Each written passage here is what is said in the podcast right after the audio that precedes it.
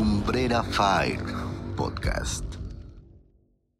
Lumbrera Fire Podcast presenta Hot Microphone. por Carla Zarco y Emanuel Cernas, con invitado especial, licenciado en Ciencias de la Comunicación y productor audiovisual desde hace dos décadas. Ha colaborado en universidades y distintas casas productoras. Hoy en día dirige la empresa Videotecnia y realiza proyectos en todo el estado. Ha brindado talleres sobre lenguaje y producción audiovisual a distintos públicos.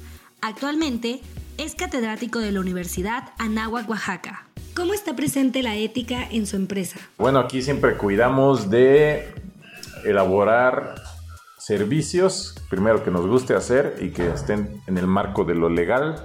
Y hay una tercera característica, que no estemos, em, ¿cómo se dice?, traicionando la confianza de otros proveedores que son nuestros aliados comerciales. Es decir, si Emanuel Producciones tiene un cliente, ¿no? Que se llama, no sé, Universidad Anáhuac, y viene a la Universidad Anáhuac y me cotiza a mí, y yo sé que es para un tema de dejar a un lado a Emanuel, yo por alianza y por confianza con Emanuel, platico antes con él para ver si, ah, casi casi es como, no tanto pedirle permiso, pero sí estar comunicado con mis aliados. Esa es una parte muy importante de la ética en esta empresa. ¿Qué color lo describe? El azul, el azul, me gusta mucho la tranquilidad del color azul.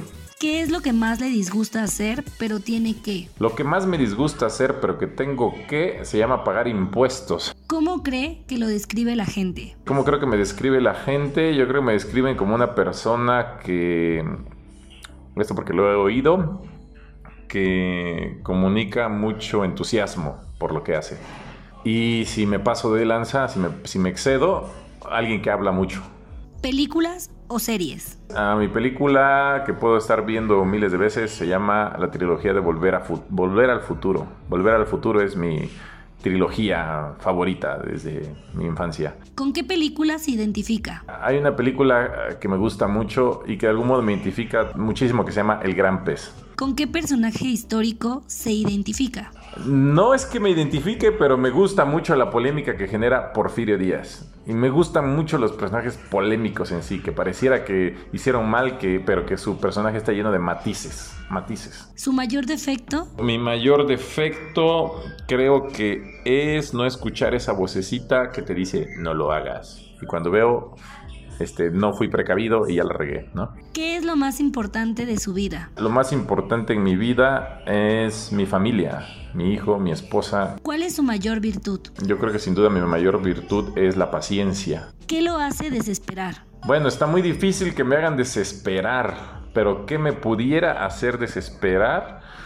Ay, ay, ay, ay, una persona que se pase de terca tal vez. ¿Cómo espera ser recordado? Yo espero ser recordado como un excelente comunicólogo, que obviamente no la gente va a decir, ay, recuerdo que es excelente comunicólogo. Más bien una persona que tiene muchas habilidades de comunicación, saber escuchar y saber hablar, elegir la palabra adecuada. Así me gustaría ser recordado. Una persona que tiene excelentes habilidades de comunicación. ¿Qué es lo que lo guía en su vida? A mí en mi vida me guía mi propósito en la vida que tiene que ver con tener un buen equilibrio, un balance de tiempo entre trabajo, casa, amigos, familia, educación, equilibrio. El equilibrio guía mi vida en este momento. ¿Qué olor le genera nostalgia? La tierra mojada, sin duda, me genera nostalgia y me recuerda a mis años de infancia jugando. ¿Ha traicionado a alguien? Sí, en algún momento he traicionado la confianza de alguien, sí. ¿Ha mentido para salvar a alguien? Sí, sí. ¿Es una persona moral? Mm, sí, tengo, por supuesto, si no al 100%, matices, claro que sí. ¿Perdonar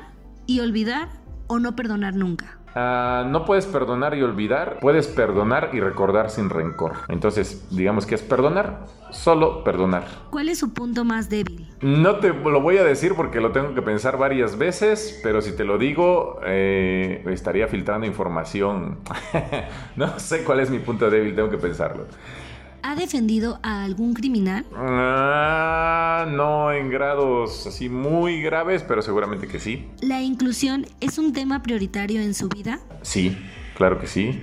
Tanto de sectores de gente con capacidades distintas como de gente que piensa distinto, sí. ¿Está de acuerdo con la pena de muerte a violadores y asesinos? Sí, sí, cómo no, sí, en ciertos casos es necesario. ¿Ha lastimado a alguien físicamente? ¿He lastimado a alguien físicamente? No, no que yo recuerde. ¿eh? No, jamás me gustó ni pelearme. Creo que nunca me peleé así en serio, tal vez jugando. Y no, no, no. ¿Considera que su trabajo es éticamente correcto? Por supuesto que sí. ¿Quiénes son las personas a quienes afectan sus decisiones? Las personas a las que afectan mis decisiones, yo siento que es todo el que está a mi alrededor. Si es en un tema de decidir familiarmente, vamos, hasta en el trabajo, si tomo una mala decisión económica, va a afectar a mi esposa, a mi hijo, a mis finanzas, a mi patrimonio. Si en la familia tomo una mala decisión, puedo llegar tarde al trabajo o no responder acertadamente. Entonces, tus decisiones, yo creo, generan un impacto, si no primario o, o de, o alto impacto, de algún modo sí afectan a los que están a tu alrededor en general. ¿Suele justificarse después de hacer algo? Sí, sí suelo justificarme después de hacer las cosas. ¿Ha juzgado sin conocer a alguien? Eh, lo evito, lo evito. Alguna vez en mi vida sí, pero ahora creo que es un tema de madurez, uno va creciendo y va aprendiéndolo. ¿Ha pagado alguna vez a alguien por obtener beneficios sobre los demás? No, ahorita que lo diga conscientemente, no. ¿Se arrepiente de algo en el último año? En el último año, no. ¿Qué es lo más preciado en este momento para usted? Mi familia. ¿Qué tiene planeado hacer hoy? Eh, en el trabajo muchas cotizaciones y en la casa disfrutar a mi hijo. ¿Está realizando su sueño de vida? Sí, estoy en proceso. Estoy en proceso de realizar el sueño de mi vida, que yo llamo propósito de vida, sí.